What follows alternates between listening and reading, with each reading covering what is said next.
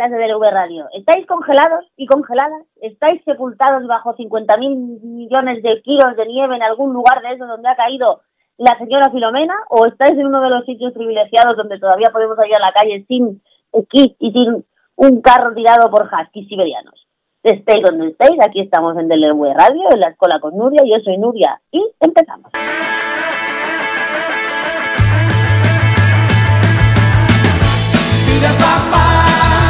Me voy de la ciudad. Dile a los chicos que no volveré más. Voy en un coche que de noche a un que va a ligar. Es una Spider con dos asientos, coge 200 sin apretar. Dile a papá que me voy de la ciudad. Dile a los chicos que no volveré más. Autopista las rayas bailan como coristas de cabaret. Las patrullas de carretera pintan panteras en el arcén. Quema los rascacielos, quema los postes de la luz y los camiones de bomberos. Quema los tribunales, quema todos los bares,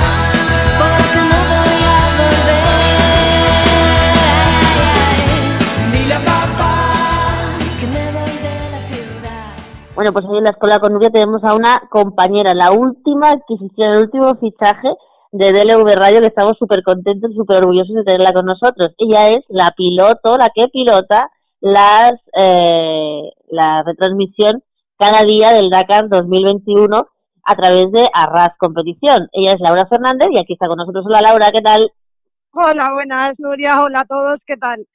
Lo primero de todo, bienvenida a esta casa y a esta familia de DLV Radio. Estamos encantados de tenerte con nosotros. Muchísimas gracias, la verdad que estoy muy, muy contenta. Es una experiencia nueva y me lo hicisteis muy fácil, ¿no? Entonces estoy súper contenta y súper agradecida de que me dejéis estar en vuestro equipo. Laura, cuéntanos un poco, porque tú eres copiloto de, de rallies, ¿no? Cuéntanos cómo es tu experiencia y cómo te metiste en ese mundillo, porque, claro, o sea, estamos acostumbrados a ver hombres y hombres y hombres en el mundo del motor en todas sus categorías, pero además en, el, en lo de los rallies parece incluso más raro, ¿no? ¿Cómo, cómo, cómo acabaste ahí? Bueno, yo fue hace muchos años, era, era una cría, ¿no? Y, y, bueno, lo típico que de aquella solo había tres canales de televisión y en cada veían lo que era el telediario de la 2, ¿no? Y después el telediario siempre echaban algo de, de los reyes del mundial. Ah, bueno, vi, vi un, de aquella, pues vi un saxo rojo, me llamó muchísimo la, la atención, era Sebastián Loeb. Y bueno, se lo dije a, a mi hermana, que el marido de mi hermana Paz Esté, bueno, estaba, le gustaba mucho el mundo del motor. Y bueno, así empecé a, a, levantarme por la noche, me despertaban a ver los rallies del mundial, luego a ver aquí el, el regional y bueno, luego ya cuando, cuando fui adulta fue cuando empecé a correr. Pero ¿Cómo bueno, fue iniciar? O sea, ¿cómo te miraron? ¿Cómo fue muy difícil? ¿Fue cómo, cómo fue cuando dijiste yo lo que quiero no es verlo, sino yo lo que quiero es pilotar? Uf, hubo, a ver, yo, fue un poco complicado, ¿no? Mi casa no, no se llevaba el mundo del motor, eh, a mi padre y a mi madre no les gusta directamente. Cuando dije que, que empezaba a correr, bueno, fue un poco, un poco de locura en casa, ¿no? No se lo creían, el, el no era no, no, no, no, no. Yo aún así hice lo que quise, ¿no? Eh, eh, empecé a correr. Y bueno, fue un poco, digamos, yo cuando empecé a correr, pues había alguna, una mujer de aquí en el norte, pues eh, no soy la única, ¿no? Y ahora hay uh -huh. muchas, hay bastantes, la verdad. Pero de aquellas yo coincidió que en alguna carrera llegué a ser la única mujer, ¿no? Entre a lo mejor 60, 60 coches, dos, dos chicos por coche y, y la única yo como, como, bueno, me pasó un año en el Rally Sprint de Grandas de Salime. Pero bueno, muy bien. Yo la verdad que, que me llevo, o sea, soy una persona realmente seria, Nuria, como, como digo yo, ¿no? Y, y entonces, bueno, siempre que te, te marcas que te respeten y, y esas cosas, te lo, te lo acabas ganando y acaba siendo muy fácil, ¿no? Y luego, a ver, los hombres, mujer, siempre tratan de, de ayudarte un poco más, no sé. Yo realmente, por esa parte, estoy muy contenta, nunca dándote diferencia y, y realmente aquí en Asturias yo creo que que no hay mucha diferencia, ¿no? Que no, aunque haya una mujer corriendo, no es como, uff, sale una mujer. No, no, aquí realmente yo creo que somos igual que los hombres ya dentro de los coches. Sin embargo, claro, dentro de los coches, pero por ejemplo, ya me dices, hay un montón de mujeres en el aquí ya pilotas o copilotas en el mundo del motor, pero no se ven. O sea, no hay una visibilización de, por lo menos los medios de comunicación no le dan ninguna visibilización a las mujeres que están corriendo o, o, hay que buscarlas muy específicamente y tal. Por ejemplo, lo, tú misma nos lo contaste, ¿no? La victoria de Marta Gutiérrez en la primera etapa del Dakar. Y sin embargo no le han seguido dando seguimiento, por lo menos los grandes medios, a lo que está haciendo Marta en la carrera. ¿Por qué crees tú que los medios... Marta no, se, llama Cristina. Mira, realmente yo te digo una cosa, a ver, hay muchísimas chicas realmente no, no le dan importancia, ¿no? Mujeres en el mundo del motor, Nuria, que, que hacen grandes cosas, ¿no? Como, como Cristina Gutiérrez o como Laia Sanz eh, Emma Falcón en el Nacional, mismamente, que tienen, tienen un gran mérito. Entonces, bueno, sí realmente ahí sí que, que yo creo que debería haber un poco más de, de empuje, digamos, a la hora de, porque para buscar patrocinadores sí que realmente yo lo veo difícil. No es lo mismo que vaya un hombre o un equipo de, de dos chicos, ¿no? Que un equipo de dos chicas.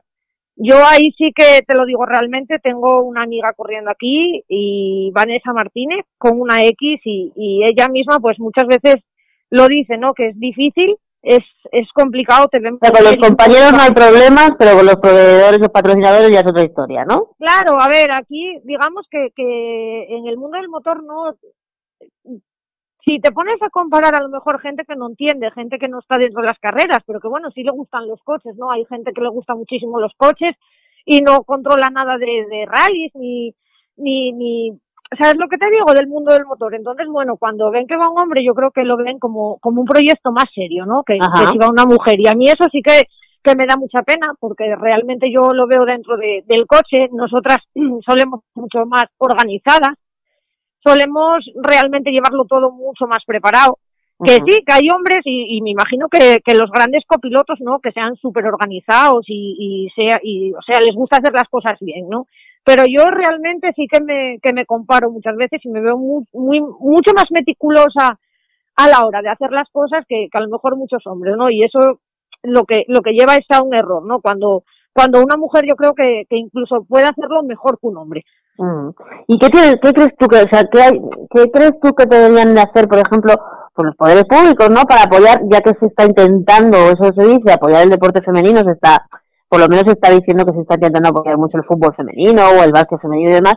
¿Qué crees tú que se hace falta para que apoyen también a las mujeres en el mundo del motor? Porque al final. Mira, yo lo primero, yo creo que cada comunidad autónoma, ya partiendo desde la base, ¿no? Porque aquí ya no es ni mucho, en cada comunidad autónoma, como aquí en Asturias tienen, digamos, tienen un deportista bueno, ¿no? Y lo anuncian en los periódicos. Lo bueno, vosotros tenéis, pues Asturias ni más ni menos que es la cuna de Fernando Alonso, o sea, del campeón mundial que hemos tenido. Claro, eso tiene algo que ver con las ayudas que ha podido recibir. Exacto, entonces yo creo que lo que se debería de, de un poquitín el, el principado, pues eh, aparte de hacer copas para para chavales jóvenes, ¿no? Decir, bueno, pues vamos a, a, fomentar un, un poco que, que, las mujeres también las que les gusta y, económicamente no pueden, porque realmente el mundo del motor es un mundo caro, ¿no? Claro, claro. Es muy caro, o sea, no está para, para mano de, de cualquier bolsillo. Y no es coger una pelota y ponerse a darle eh, es eso, yo misma pues me tiré incluso un año entero ahorrando para cambiar toda la equipación. Entonces, bueno, no es un mundo barato, entonces yo creo que ahí sí que deberían de decir, bueno, pues un poco de apoyo, un poco de, oye, eres mujer, presentame un proyecto, te podemos dar de Asturias paraíso natural o, ¿sabeslo? Algo. Algo que puedas decir, bueno, me lo quito del bolso y voy a probar, voy a probar por probar. ¿Sabes? Yo creo que nadie va a ir a, ganar la primera vez, sino que vas a probar. No, claro. Tampoco se le a ningún hombre que empieza que gane la primera vez, o sea, ¿no? Exacto, y, pero esa oportunidad, claro, no no hay muchos equipos que, que, que, la den. De hecho, bueno, aquí en el en el Volán Fapa, cuando hubo las pruebas, yo sé de, de alguna chica que se presentó y no las cogieron, que realmente sí, también estuvo Marta Lago corriendo en esa en esa copa, que es una chica gallega, que y realmente es muy buena, ¿eh? Marta Lago viene del mundo del karting y es muy buena pero claro, mm, como digo yo, yo estos nombres los conozco porque, porque las busqué, porque leí alguna noticia, las agregué a mis redes sociales. Por eso conozco estos nombres. No todo el mundo, Nuria, como digo, los maneja, ¿no? pues todo el mundo que nos esté escuchando que vaya que vaya tomando nota de esos nombres, de Marta Gutiérrez, de Marta Lago, de todas las chicas que están claro, a ver, Laura, que las empiecen a seguir, porque ahora con las redes sociales es bastante fácil seguirlas. Es fácil, y, hay muchísimas. Y, a ver, yo de hecho sigo hasta hasta una, una cría que está en karting de, de, de, de, de, Canarias y, y, es que me encanta, o sea, porque ves que por lo menos, oye, va viendo oportunidad, ¿no? Que cuando yo empecé, pues era así un poco raro. Eras pionera. Laura, ¿qué le dirías a una chavala que está escuchándote ahora que ella quiere, que ella quiere pilotar, que ella quiere ser copiloto y tal, pero que no tiene ningún apoyo alrededor?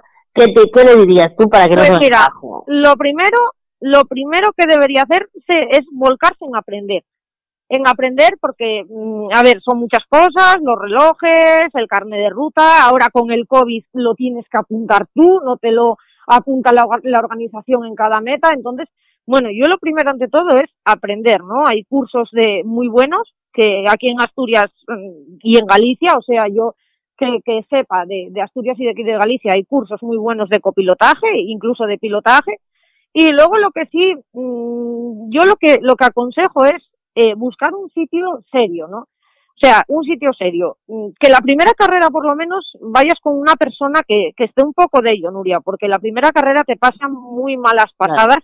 Los nervios, la tensión, no es lo mismo ir a entrenar que verte ahí.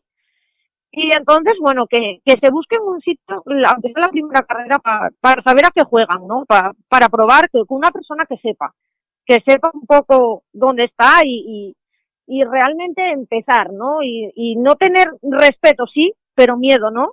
Entonces, y poco a poco ir luchando. Yo empecé, corrí dos años, luego paré otro, luego volví a correr otro. ¿Cuántas carreras has corrido, más o menos? Mira, pues no sé, no te puedo llevar la cuenta, pero llevaré corridas como unas 25 carreras o así. Realmente, mm, a ver, no son muchas, porque llevo, empecé ya con, con 19 años, empecé en el, en el año eh, 2006 a correr. Pero bueno, realmente no soy una persona que diga, me subo en el primer coche que, que vea, ¿no? Yo, eso sí lo hacía antes, ahora yo creo que con la edad no tengo necesidad, disfruto muchísimo viendo rally y siguiendo rally. Y bueno, que me sale la oportunidad de correr, o bueno, yo tengo mi propio, digamos, mi propio equipo, ¿no? Mi coche está, está, estamos armándolo ahora mismo y, pero bueno, que realmente no es algo que diga necesito correr ya, ¿no? y ahora este año, Laura, eh, con el COVID, ¿has podido correr algo? ¿Se ha podido no, mira, el año pasado no pude, o sea, no corrimos ya porque, bueno, eh, desarmamos el coche entero, eh, pensábamos este año salir a probarlo, le compramos muchas cosas. Este año, pues, como se planteó el año, no hicimos nada por el coche, entonces no, este llevo dos años sin correr poder hacer este año, el año pasado no pude hacer absolutamente nada, nada más que, que seguir los rallies del Mundial, Nuria, porque aquí no hubo nada. Ya. Y bueno, este año pues eh, creo que cambié un poco el chip de cómo venía el año pasado, cogí el, el Dakar gracias a, Miguel. Y bueno, este año sí, este año tengo ganas sobre todo de, si no hay rallies aquí, ir a verlos fuera o lo que sea, porque lo necesito, ¿no? Necesito verme ahí sentada comiendo una bolsa de pipas viendo coches pasar, pero...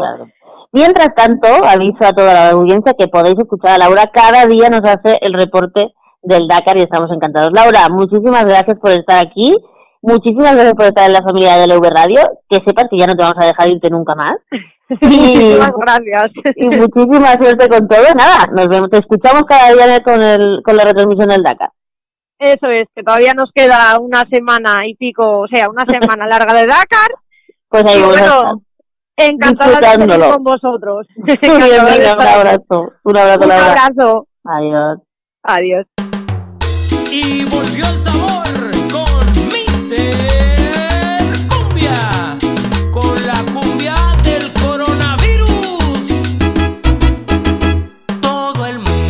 Para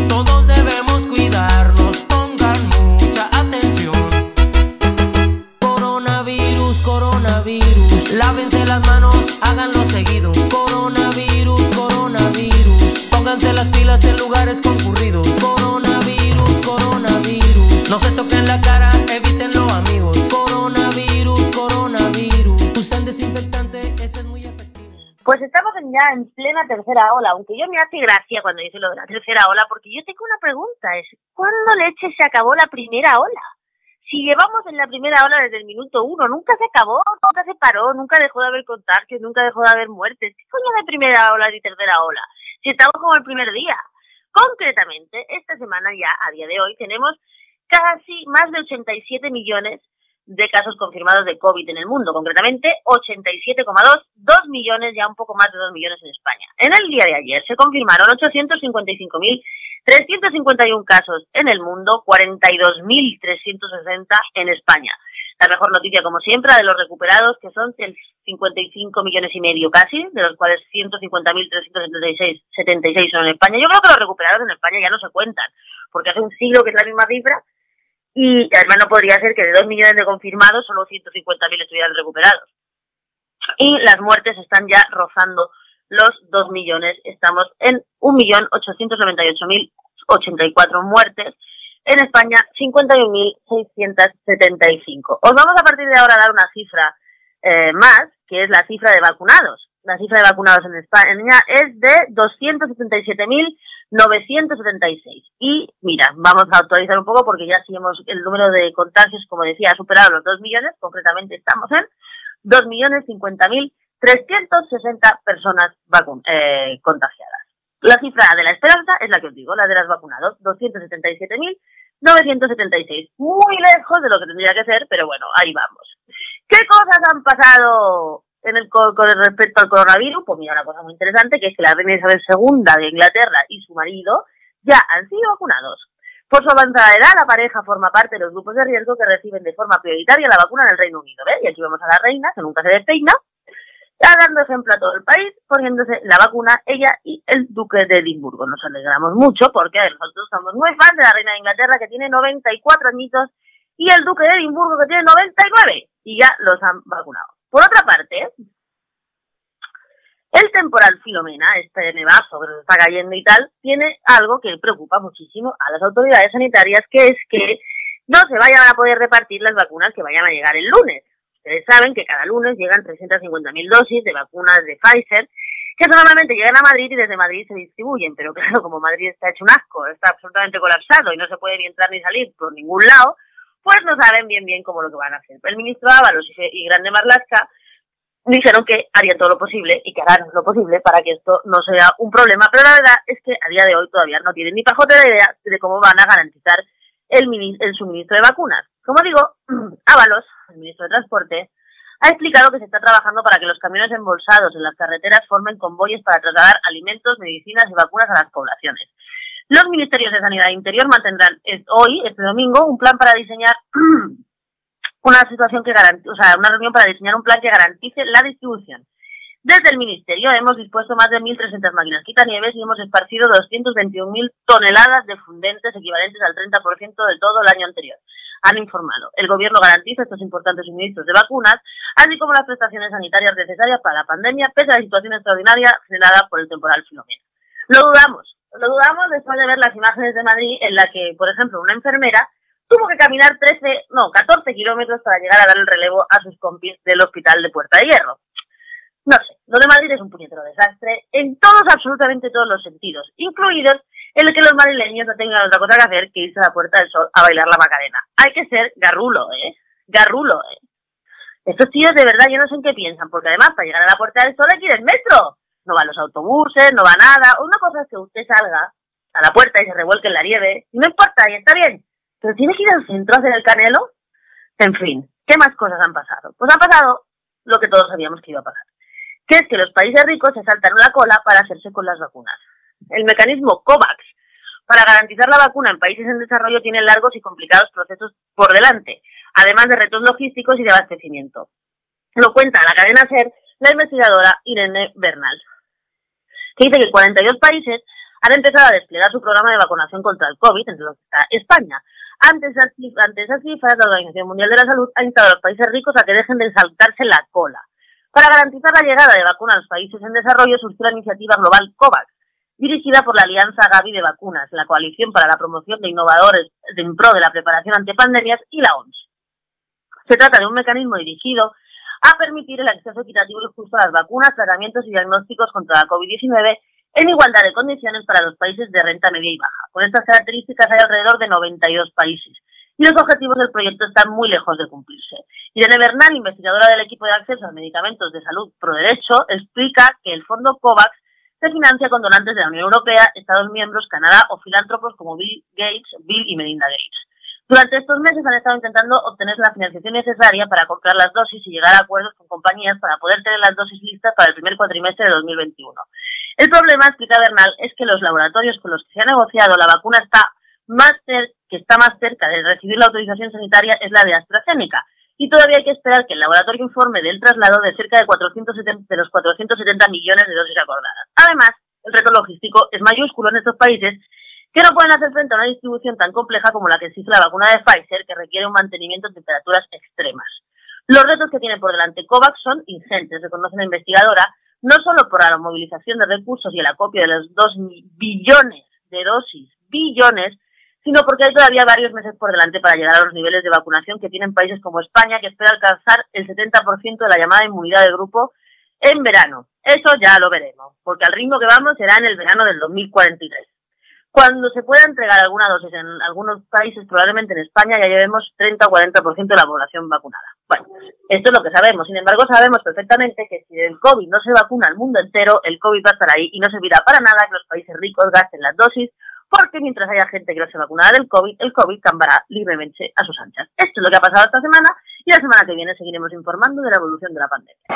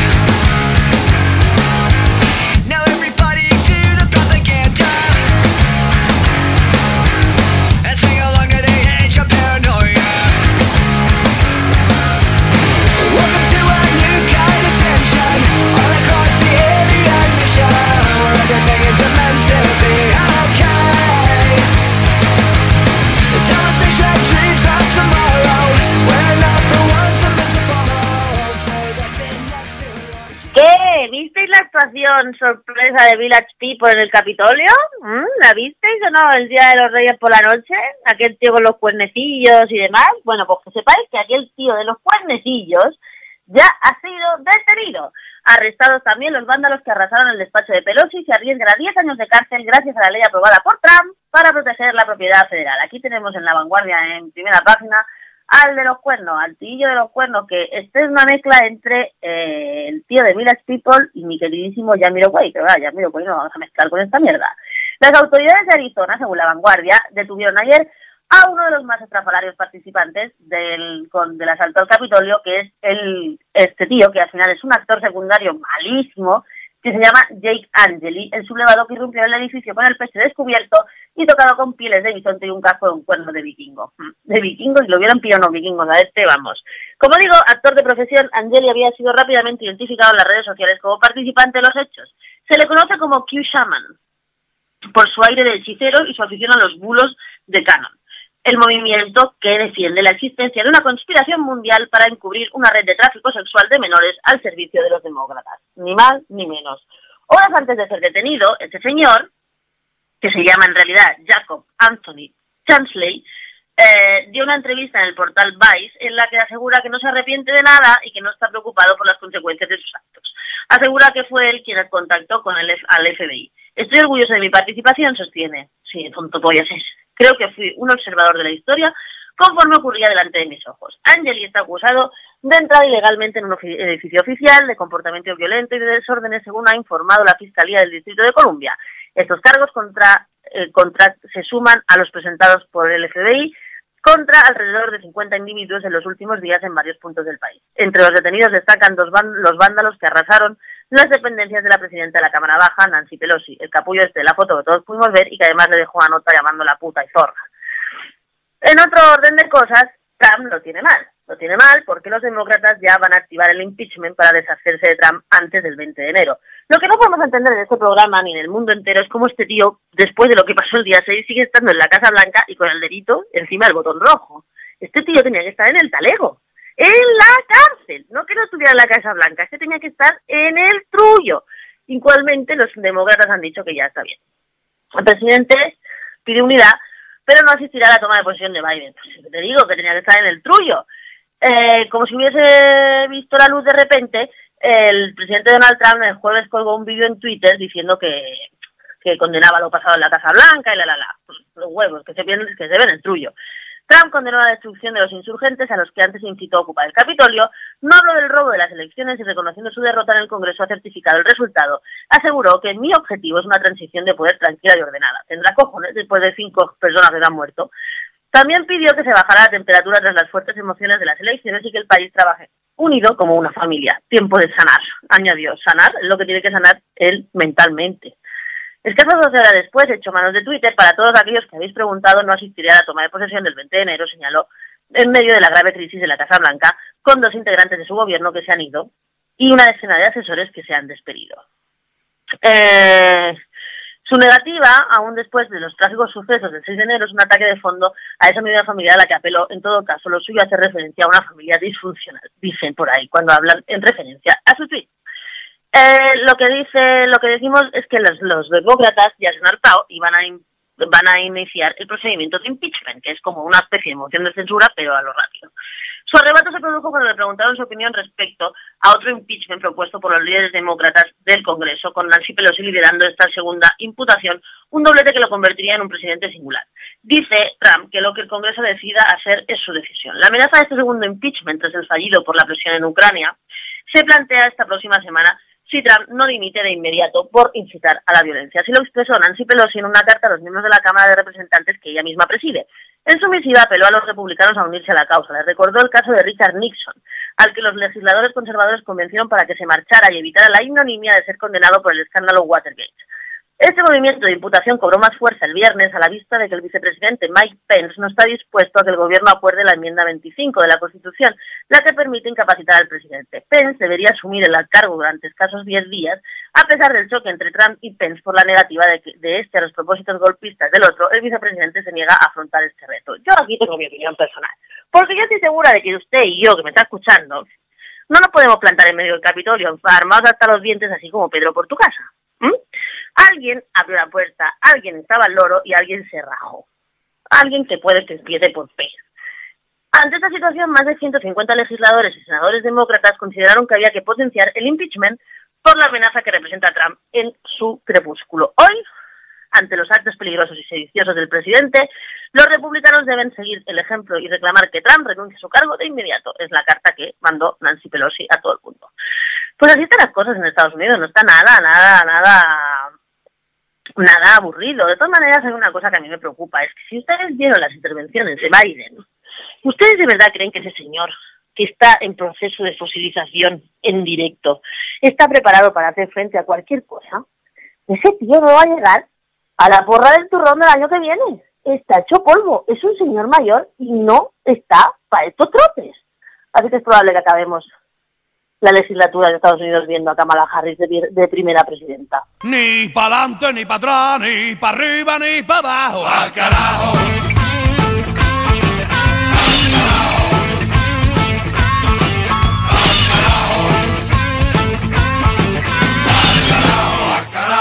Se vayan al carajo, al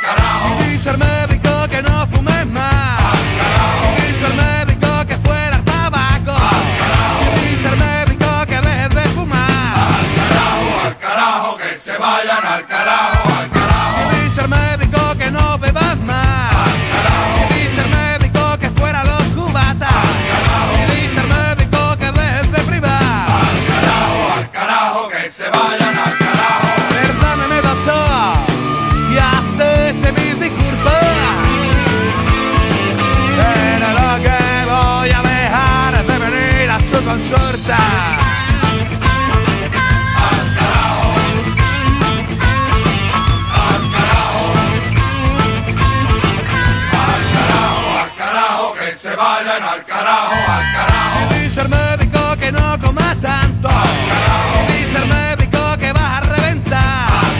Si dice el médico que fuera los garbanzos.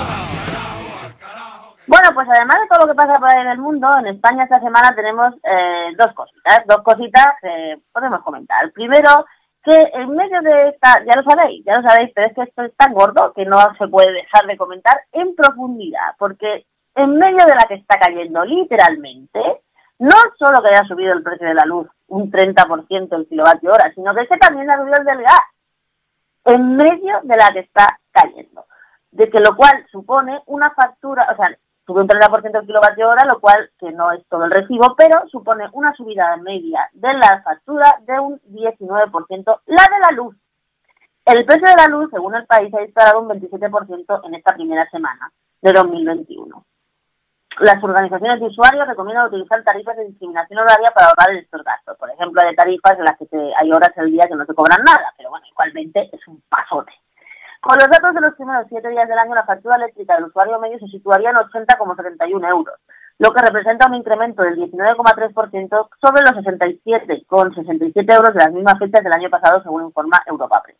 Este análisis es sobre un consumidor medio de 366 kilovatios hora mensuales, que tiene una potencia contratada de 4,4 kilovatios, señala la organización. Este incremento de la luz del 30% por kilovatio hora coincide con la ola de frío, como decimos, que asola toda la península. El gas, el gas, que nadie habla del gas, sube un 22%. El precio de electricidad el, jueves eh, se situó en una media de 88,93 eh, por megavatio hora, cifra que duplica la media de estos primeros días. De hecho, según los datos del operador de mercado eléctrico, OMI, el precio superará los 100 euros por megavatio en prácticamente la mitad de las franjas horarias, con un pico de 108 euros con 98 por megavatio entre las 8 y las 9 de la noche que es cuando todo el mundo utiliza la luz, obviamente. A esta situación también está contribuyendo la presión en los precios en el mercado del gas. Así, los, según los datos de MIGAS, el precio que alcanzaba este jueves era de 38,9 mm, euros por megavatio, un 22,4% más que el día anterior. Según los datos de Facua, la factura del usuario medio no supera los 80 euros desde diciembre del 2018. Pues yo no sé a quién coño le preguntan porque yo estoy harta de pagar 300 euros de gas cada mes. El mes pasado el recibo experimentó su primera subida interanual tras 19 meses consecutivos de bajada. Fue el aumento del 7,2% para el usuario medio. Así, la factura mensual con tarifa media de diciembre del 2020 representó 69,28 euros frente a los 64,62 de diciembre del 2019. Esto no, no, sería a lo mejor una cosa dramática si no estuviéramos frente a la crisis sociosanitaria y económica que tenemos por el COVID.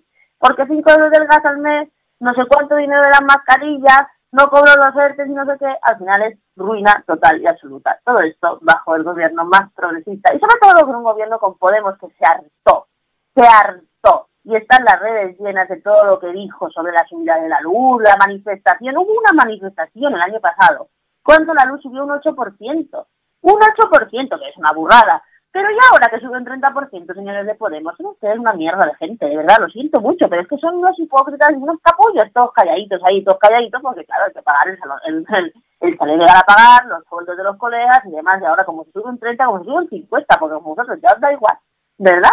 El caso es que así están las cosas mientras la gente, como digo, acumula gastos y no ingresos en todo el país.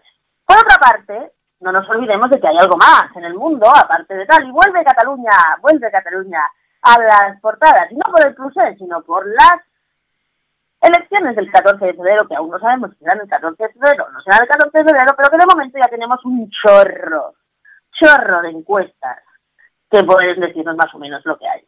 No, cada uno dice lo que le da la gana. Por ejemplo, hace un par de días salió una encuesta en el periódico que decía ni más ni menos, ni más ni menos, que ella iba a ganar las elecciones, que el PSC tendría entre 34 y 35 escaños con un 24% de los votos y que en el segundo lugar quedaría Izquierda Republicana con 32 a 33 diputados con un 20,1% de los votos. El tercero sería Junts per Cataluña de Puigdemont que obtendría entre un 29 y un 30% de los diputados. Aquí lo que me gustaría señalar es que todavía haya un 20% de catalanes que puedan votar a Puigdemont. ¡Es la hostia! es la otra, o sea, es que es la pega de bolera, pero bueno, ahí están. Por la parte baja, el que más seguía al carajo, como todos decían nuestros amigos de los mojinos, son los de Ciudadanos, donde no se les supera, según este sondeo, entre 12 y 13 diputados, lo que vendría a ser una pérdida de más de 20 diputados de los 36 que tienen ahora. Después vendría la CUP, que se quedaría eh, con 7 o 8 diputados, y los comunes que tendrían 6 o 7 y bajarían uno o dos. Ojalá bajen todos. En cuanto a la derecha, el PP quedaría por delante de Vox, menos mal, con 6 o 7 diputados, y el mismo porcentaje de votos que los comunes por 5 plus 9. Vox entraría al Parlamento con 5 o 6 diputados y esperemos que no sea así. Esto lo dice el periódico, porque hoy hace nada, media hora, ha salido una encuesta que dice la madre de todas las encuestas, del plural, Esquerra Republicana ganaría unas elecciones marcadas por el subidón de ella. Aquí dicen que ella no llega a ganar, que gana Esquerra Republicana, y entonces la cosa es, ¿qué pasará? ¿Qué pasará si Izquierda gana y tiene la posibilidad de hacer un gobierno independentista o un tripartito? Yo estoy segura que hará un gobierno independentista, pero entonces todo el subidón de ella no lo podemos meter donde yo diga. Según esta encuesta del, de, del plural, Izquierda Republicana tendría unos 34 diputados, el PSC 27 y Junts per Cat 32. O sea, tendríamos a que el PSC pasa de ganar en las cuentas del periódico al tercer puesto Junts tendría más o menos lo mismo y Esquerra seguiría ahí. Según esto, Vox sacaría 5, el PP sacaría 7, la CUP sacaría 6, los comunes subirían y los de Ciudadanos se quedarían con 15. En fin, cualquier cosa da igual, porque aquí lo importante es saber si va a haber elecciones o no. ¿Por qué parece, se dice, se comenta y se rumorea que los partidos en el gobierno de Cataluña, es decir, los partidos independentistas, no están por la labor de celebrar las elecciones porque parece que todas las encuestas les dan unos resultados de puta pena? Perdón. Entonces estamos viendo ahí, ahí, ahí, a ver qué va a pasar. Seguiremos informando de todo esto.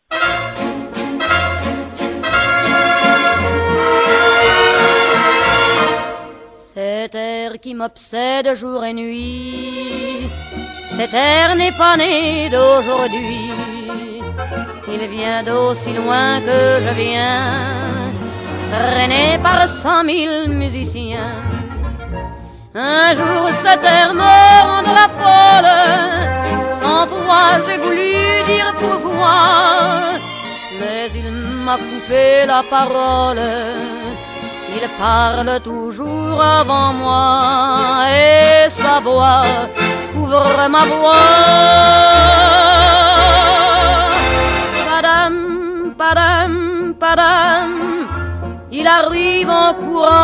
Derrière moi. Padam, padam, padam, il me fait le coup du souviens-toi. Padam, padam, padam, c'est un air qui me montre du doigt. Et je traîne après moi comme une drôle d'erreur. Cet air qui sait tout par cœur. Il dit rappelle-toi tes amours. Rappelle-toi puisque c'est ton tour. Pues hemos querido utilizar la voz de una gran francesa para introducir a otra gran francesa. Yo creo, que, yo creo que son las francesas más universales del mundo, que es la canción de Edith Piaf, para hablar de ni más ni menos que de Coco Chanel. Porque hoy, domingo, se cumple 50 años de la muerte de la diseñadora que abrió la puerta para que las mujeres puedan ir vestidas con comunidad libres de corsé. La Couture de París ha dedicado una exposición a la que fue la creadora de la Petite Robe Noire y el perfume que lleva su nombre. Yo me declaro muy fan. Es verdad que tuvo que sobrevivir intentando, mientras los nazis ocupaban París y todo el rollo, pero es que al final la gente tiene que sobrevivir, ¿me explico? Entonces sí, es verdad. Pero ahí está, ahí está, es una revolucionaria, es una revolucionaria y desde luego es la mejor firma que ha habido nunca jamás de ropa para mujer. Ropa de cortes depurados y proporcionados, cómoda pero con un toque de intemporal, sobre y elegante. Con ese patrón, Coco Chanel, Gabriel Chanel. Revolucionó el mundo de la moda tras la Primera Guerra Mundial. El pantalón para mujeres, le petit robe noir, el pequeño vestido negro. ¿Mm? O el jersey marinero a rayas son algunas de sus prendas estrellas que a día de hoy continúan vigentes. Chanel convirtió su propio estilo en una marca cuyos diseños han sido emulados y copiados hasta la saciedad, como el icónico tailleur, ese traje de chaqueta flexible, de ligera y, y, falda cómoda, de líneas precisas y un largo siempre por debajo de las rodillas. La diseñadora tenía 70 años cuando apostó por una reinterpretación de este modelo utilizando tweet y pasamanería en 1954 al volver al mundo de la moda tras la Segunda Guerra Mundial. Regresaba a Francia diez años después de acabar la contienda, dejando su refugio en Suiza, intentando apartarse de su pasado como espía y colaboracionista de los nazis. Ya os digo yo. Lo más importante de su trabajo fue apostar por la comodidad y simplicidad del vestido al vestir a las mujeres. Por ello se inspiró los trajes masculinos en los obreros, los marineros o los deportistas. explica Silvia Ventosa, conservadora de textil y moda del Museo del Diseño de Barcelona. Usó franela y género de punto de algodón para crear prendas de vestir elegantes. Dio importancia a la moda de los jóvenes y puso de moda la ropa deportiva. Las mujeres, gracias a ella, pudieron llevar pantalones e hizo desaparecer el torturador corsé que oprimía el cuerpo de las mujeres. Diseñó faldas, siempre por debajo de la rodilla y a juego con la chaqueta corta y sin solapas con grandes bolsillos. Todos tenemos en la mente, ¿no? La chaqueta esa negra del vivito blanco y los dos bolsillitos así delanteros de... de ¿Cómo se llama? De tapete. Sus aportaciones son atemporales y extrañamente contemporáneas en nuestra manera de vestir. Coco Chanel también triunfó en el mundo del perfume con el primer aroma embotellado de la historia que no olía a nada reconocible. Chanel número 5 fue la primera fragancia abstracta que llevaba por nombre el número y la firma de la diseñadora. Era la primera que, se mezclaba esencias naturales y sintéticas. Hasta 80 ingredientes se necesitaron para crear el perfume aparecido cuyo nombre responde a una de las dos series numeradas que le presentó el perfumista Ernest Fox, a quien conoció en un viaje por la Costa Azul en 1920. El estilo Chanel se impuso tanto en el diseño del frasco, en las líneas puras y sencillas, como en la presentación externa, con una cajita blanca y una grafía negra, que hoy todavía es la que tiene. Un diseño tan sofisticado hace un siglo como hoy. Al principio, el perfume se elaboraba artesanalmente y solo se vendía en las boutiques de la marca, poco después firmaría un acuerdo para implementar su producción y distribución a través de una sociedad independiente de su casa de costura que generó sustanciosos ingresos. A su muerte, la mayor parte de su fortuna proveía de la perfumería. Bueno, pues luego Coco Chanel, eh, que al fin y al cabo, con sus luces y sus sombras, no deja de ser una mujer revolucionaria, una mujer pionera y una mujer que hizo los mejores diseños de ropa y de colonia de perfume del mundo mundial. Así que empezamos el año con glamour para ver si tenemos un año un poquito más glamuroso.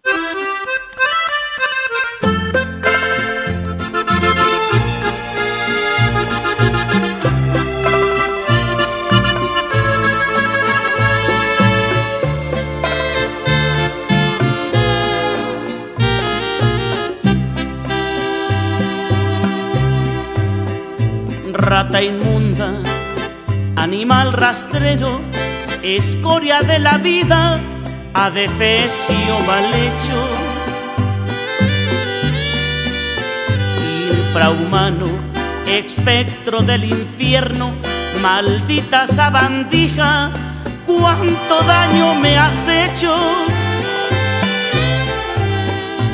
El rata de esta semana no puede ir para otro sitio que a la capital del reino, a Madrid, a sus autoridades, tanto a la presidenta de la comunidad como al alcalde de Madrid, que me tienen a la gente de la Cañada Real sin luz desde hace tres meses y sin nada, de, sin luz ni calefacción ni nada, en medio de esta que está cayendo sobre todo en Madrid. Niños, personas mayores, gente enferma. Es verdad que tienen problemas, que tienen problemas con el tema de la marihuana y que seguramente habrá plantaciones ilegales y todo el rollo, pero lo que no puede ser es que lo que no han hecho en tres meses o cuatro, o los que sean que lleven sin luz, ahora lo tenga que pagar la pobre gente que necesita la luz para vivir.